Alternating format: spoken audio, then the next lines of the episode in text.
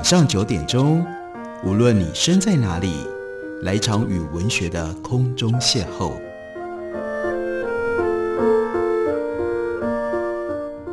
杨照谈书，邀您一同遨游文学世界，认识古今中外的经典之作。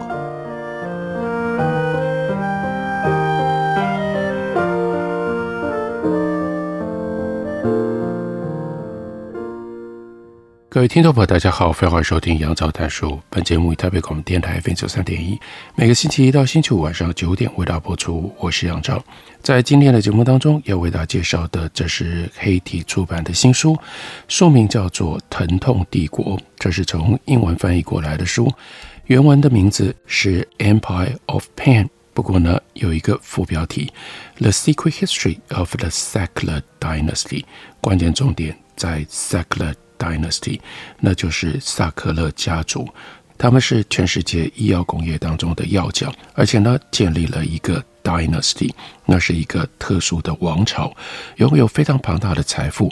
接下来在其他方面也有特别的发展。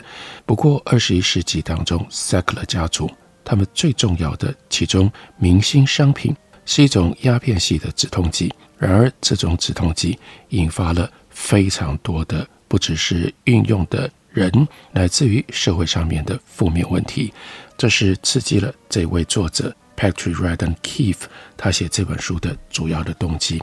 Keefe 他是美国最重要的周刊杂志之一《New Yorker》编制内的撰稿人，也就是《New Yorker》最有名也是最重要的大记者。他们是用各种不同的方式，深入的去报道各个方面不同的。议题，而使得《New Yorker》不只是在杂志的内容上如此的充实，更取得了非常特别在新闻行业上的地位。而 Keefe 他为了要写这本书，他必须付出相当的代价。我们可以先来看看他后记所记录的这个事件。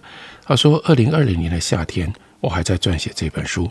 有一天下午，我和妻小离开家中出门办事情，当时我们正要上车。”一位隔壁几户的邻居朝着我们走过来，他呢就跟 Keefe 他们说：“我不想吓到你们，不过街上有一个男子坐在修理车上一整天，我觉得他一直在监视你们家。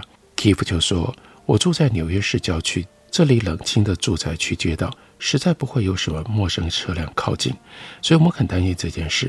我们和这位邻居道谢，坐进车子里，开车上路。”接着直接经过那辆修旅车，看到一个大概五十岁的魁梧男子坐在驾驶座。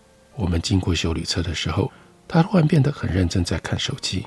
我们往前开，不过接着绕一圈折回来，心想他一定会觉得意外。他一定是我们一离开就下车了，因为我们这次靠近，那个男子就站在后保险杆旁边伸展筋骨。他穿着夹脚拖鞋。于是呢，Keefe。他们就把这个人的模样用手机拍下来。这个时候，Keefe 说：“我的两个儿子才上小学，他们遇到这种事，心情大受影响。不过，我们试着好好利用这次机会，我们买了望远镜。小孩呢，就在窗户旁边站哨，来看看那个男的是不是又来了。我们没有再看到他，不过他又来过至少一次。另外一个邻居第一次也注意到这名男子。”也告诉我们，另一天这名男子也整天监视我们家。他开不一样的车，这次呢是轿车，而不是原来的休旅车。不过绝对是同一个人。他似乎喜欢停在特定的一棵树下，因为这棵树提供了树荫，可以遮蔽阳光。一场剧烈的热带风暴在八月侵袭纽约，风速高达每小时七十英里。最后我们家停电了。雨停了，我就和儿子冒险走出门外，小心远离落下来的电线。我们走上街，看见那棵提供树荫的大树被风暴连根拔起了。他说：“我希望现在那名男子再来一次，看见这棵树已经残暴地从地下被扯上来了。”心里想：“哎呀，这是不是老天爷正在试着对他表达什么？”然而，即使他又来了，我们也没有。看到他，在经过了一番询问，说为什么会发生这种事情，他后来终于理解了。他说：“对于一个从来不出门的作家，我不知道调查员究竟希望透过监视来获悉什么样的事情。后来我恍然大悟，这样做的目的几乎可以说不是要知道什么，而是要吓吓我。”在全书的最后，Keith 另外做了资料来源说明。一开头就明确地说：“我就本书尽力进行调查，不过期间 Sackler 家族不配合。本书主要聚焦在 Sackler 家族的几名成员，他们都没有同意提供访谈的机会。我一再提出请求，希望访问 Richard Sackler、David Sackler，但他们的律师以书面回复，就说先前 Keith 先生在纽约客的报道有误，他得要先承认并且改正。”否则，我们没理由相信 Keith 先生会在任何的访谈当中诚实对待我的客户。Sackler 家族除了一概针对这篇文章的前提表示异议，并且提出他们标准但毫无说服力的一套反论，他们似乎最不满意，就是在报道当中提到了这个止痛剂，中文翻译叫做藤始康定，特别寻求儿科适应症认定，也就是。用在小孩的身上，这是非常严重的一件事。其实简单的说，那就是藤始康定，因为是鸦片系，所以很容易让人成瘾，而且成瘾了之后，会对于人的身体产生长期而且非常严重的副作用。那既然不能够得到这种配合，Keith 也就明白地告诉我们，本书的描述大幅度的。是以 Sackler 家族自己的言论作为基础，怎么会这些事情呢？不是他们不受访吗？因为有很多的法律文件，几十年来他们家的药厂陷入诉讼，Sackler 家族自身也一样。所以呢，本书最大宗的资料来源是几万页的法庭文件、庭外财政证词、书面证词、法律摘要、起诉状、法庭笔录。几百封的电子邮件、备忘录，或者是证据开示程序所提出的其他机密文件，这些资料全都在注释当中详加引用。起诉备忘录或者是起诉本质上就是要提出指控。对于州政府机关和联邦政府机关的指控，我没有照单全收，而是依据他们揭露的证据，并且使用那些证据来传达我的看法。因为运用的是这样的资料，所以呢，这本书一开头就是在律师事务所作为场景。这个是德普国际律师事务所的纽约总部，占据了摩天大楼林立的曼哈顿中层 Midtown 一栋豪华黑色办公大楼的十个楼层，也就知道真是个大律师事务所啊。德普是在一九三一年，历史悠久，有两位。从华尔街知名律师事务所出走的顶尖律师创立的，现在已经成为全球的律师事务所当中的巨头。从过去几十年来，他们一直不断地拓展业务。目前呢，规模多大？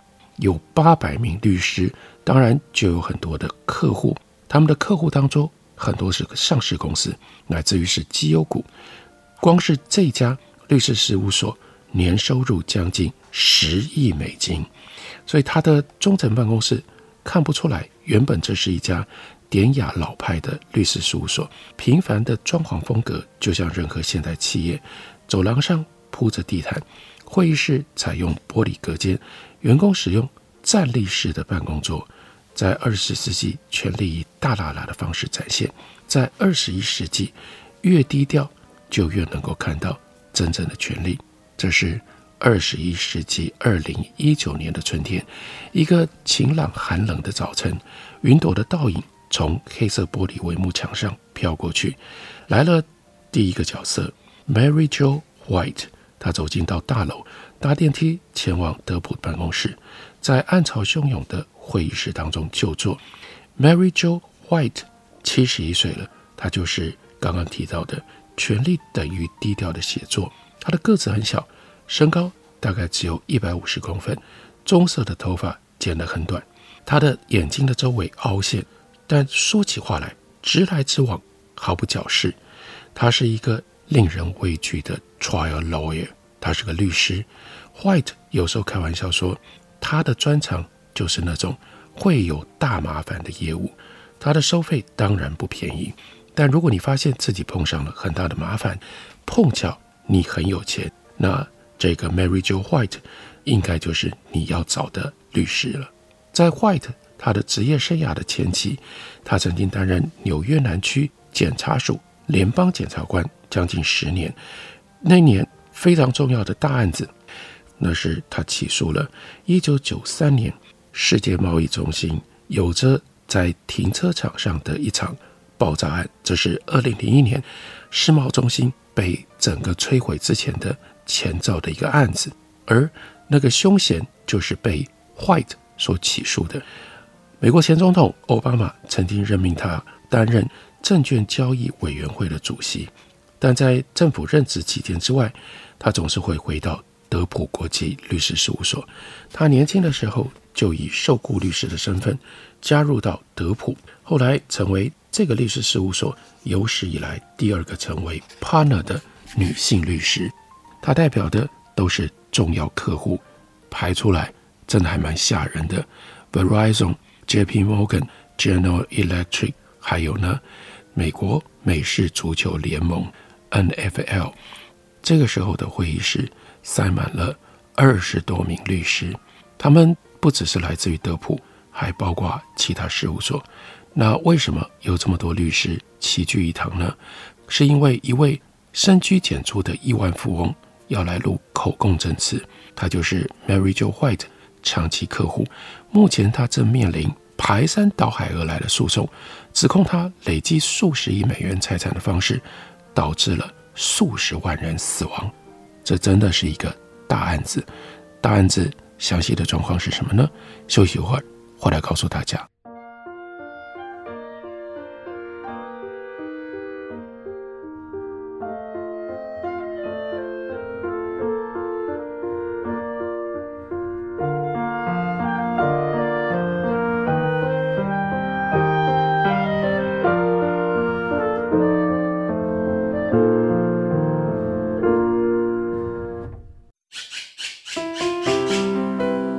大家好，我是刘克香。亲近自己的城市，找回城市的温暖。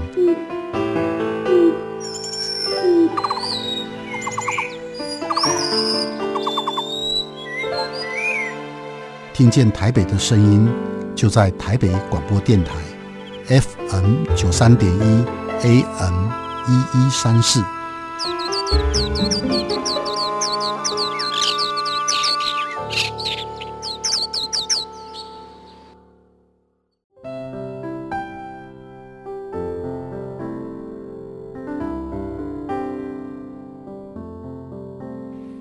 见台北的身影，拥有颗热情的心，有爱与梦想的电台，台北广播 FM 九三点一。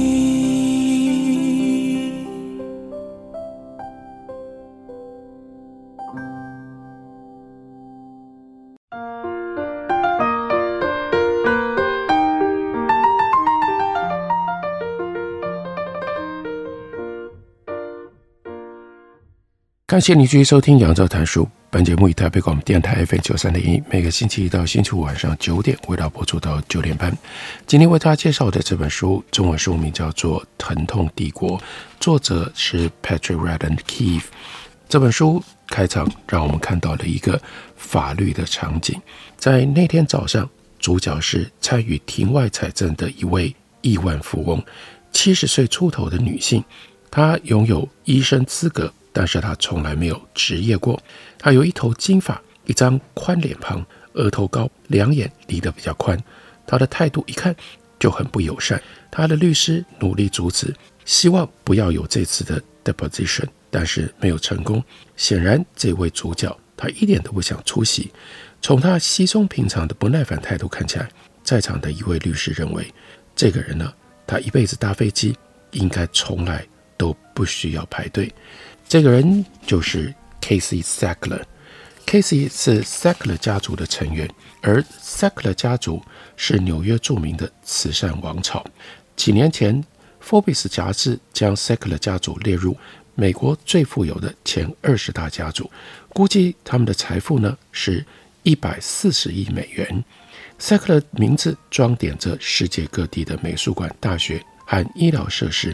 如果 Cathy 他从这个律师事务所会议室出发，往下层步行二十个街区，他就可以到纽约大学医学院的叫做 Sackler Institute of Graduate Biomedical Sciences，或者是往上层步行十个街区，他就会到 Rockefeller University 的 Sackler Center for Biomedicine and Nutrition Research。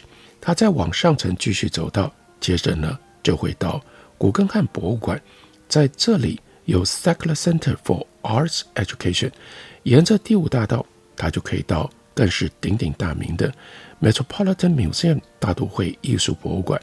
这里呢有一个 Sackler 的侧厅。过去六十年里，Cathy Sackler 的家族在纽约市留下了自己的印记，就像是 Vanderbilt 啦，或者是卡内基家族一样。但现在 Sackler 家族的财富超过了那些。在镀金时代 Gilded Age 致富的任何其他的家族，当然就包括了 Vanderbilt 或者是 Carnegie。Sackler 的赠与甚至远远超出了纽约的范围，包括了哈佛大学有 Sackler Museum，在 Tufts University 有 Sackler School of Graduate Biomedical Sciences，连牛津大学也有 Sackler Library，还有呢，法国巴黎罗浮宫也有一个。同样的 secular 侧厅，在以色列特拉维夫有 secular School of Medicine，连到了北京都有一个由 secular 所捐赠、用 secular 的名字命名的艺术与考古博物馆。Cassie 就说：“从我小时候开始，我的父母就设立基金会，为社会事业做出了贡献。Sackler 家族捐出了几亿美金。”几十年来，Sackler 的名字在公众心目当中一直和慈善事业连在一起。一位博物馆馆长把他们比作意大利的梅第奇家族，十五世纪佛罗伦斯的贵族家族。文艺复兴运动就是因为梅第奇家族的赞助才得以兴起的。梅第奇家族是经营银行的，那 Sackler 家族呢？这就不一样了。Sackler 家族财富的确切来源，有很长时间一直是谜。Sackler 家族的成员近乎狂热地把他们家族的名称授予艺术和教育机构，被石刻在大理石上，印制在黄铜牌匾上，甚至用彩色玻璃拼写出来。有 Sackler 讲座教授、Sackler 奖学金、Sackler 系列讲座，还有 Sackler 奖。然而，如果没有刻意去研究，要把 Sackler 和任何可能产生这么多财富的事业连起来，就不是那么样的容易了。而且最奇怪的，Sackler 家族的大部分的财富是在近几十年所累积的。所以在 deposition 过程当中，对方的律师就问 Kathy Sackler：“ 一九八零年，你从纽约大学大学部毕业是吗？”“对。”“一九八四年，从纽约大学医学院毕业。”“对。”经过了两年外科住院医师的培训之后，接着呢，Casey Sackler 他去 Purdue Frederick Company，这是一个制药公司，一般又被称为叫做 Purdue Pharma 普渡制药。这个公司总部设在 Connecticut。Sackler 家族大部分的财富其实是来自于这家公司。尽管 Sackler 家族常常用精心设计的命名权合约。坚持任何接受捐助的画廊或者是研究中心都必须要凸显 Sackler 这个姓。可是呢，很奇特的，你看在这一边，他们的家族企业却不是以 Sackler 这个名字来命名。事实上，如果你搜索普渡制药的网站，你根本不会找到任何关于 Sackler 的内容。而普渡这个制药公司是私人控股公司。完全由 Cathy Sackler 和他的家庭成员所持有，关键就在这里了。一九九六年，普渡制药推出了一种创新的药物，名字呢叫做 OxyContin，中文翻译叫做藤始康定。这是一种强效鸦片类的止痛药，被誉为是治疗慢性疼痛的革命性药方。这个药物成为制药史上非常畅销的药物之一。到目前为止，一共创造了多少的收益呢？三百五十亿美元，这么多。不过，慢慢的就发现，藤氏康定也导致了很多成瘾跟滥用的案例。Casey Thackler，他坐下来。录口供证词。二零一九年的时候，美国正陷入鸦片类药物泛滥，全国各地都有人发现自己对这些强效药物上瘾。许多一开始滥用藤氏康定的人，最终转而使用街头毒品，例如说海洛因，人数多到惊人。根据 CDC 美国疾病管制与预防中心的数据，在藤史康定上市二十五年当中，大概有四十五万人美国人因为服用鸦片类相关药物过量而死亡。现在服用这种药物过量致死，已经变成了美国意外死亡的主因，造成的死亡人数比车祸还要多，甚至比最典型的美国指标，也就是枪伤死亡人数还要更多。事实上，死于鸦片类药物过量的美国人，比二战以来在战争当中丧生的人数总和加在一起都还要更多。那这个时候，Mary Jo White 她面临的就是如何辩护 Sackler 家族。他试着在藤史康定上市之前，美国没有鸦片类药物危机；藤氏康定上市了之后，危机才开始发生。现在 Sackler 家族和他们的公司。就成为两千五百多起诉讼的被告。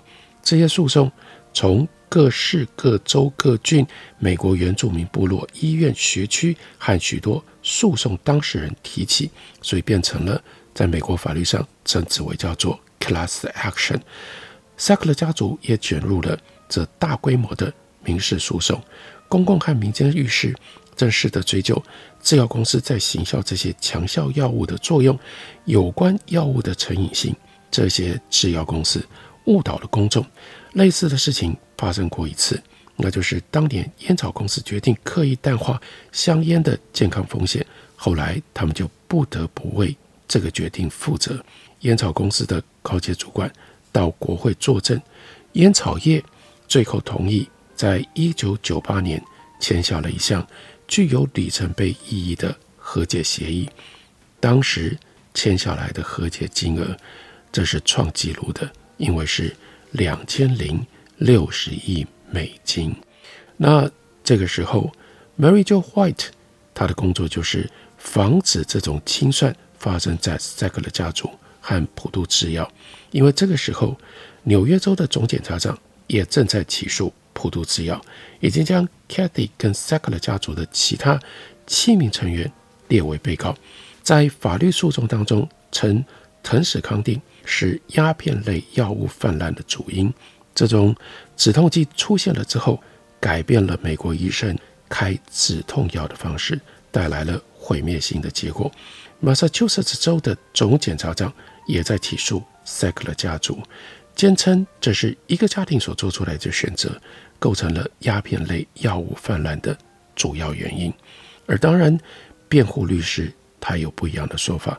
他说，那些对 Sackler 家族提出诉讼的人扭曲了事实，要把他的客户当作是 scapegoat 替罪羔羊。他的客户有犯什么罪吗？他们不过就是销售一种完全合法的药物，而且是获得了美国 FDA 核准的产品。这真的是一个大案子，更重要的，它背后牵涉到这个大家族以及很多很多的秘密。大家如果有兴趣的话，应该来看一下这本《疼痛王国：萨克勒家族制药王朝秘史》。感谢您的收听，我们明天同一时间再会。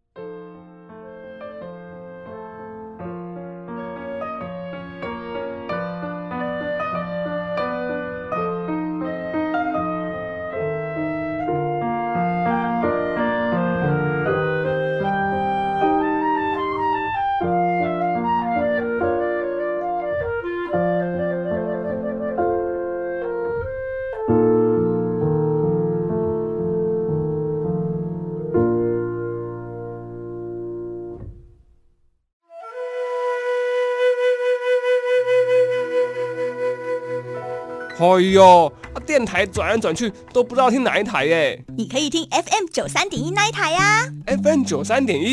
对呀，FM 九三点一台北广播电台，从早到晚二十四小时不间断，内容丰富多元，有新闻、社福、健康、教育、资讯、政策、财经，还有艺文、美食、音乐及观光，甚至跨越族群接轨国际。哇！最重要的是，错过了节目也不用担心，因为网络上会保留六十天，让你随时随地都可以随选收听哦。哇！那我赶快来搜寻九三点一台北广播电台，让你不止听见台北的声音。哦耶！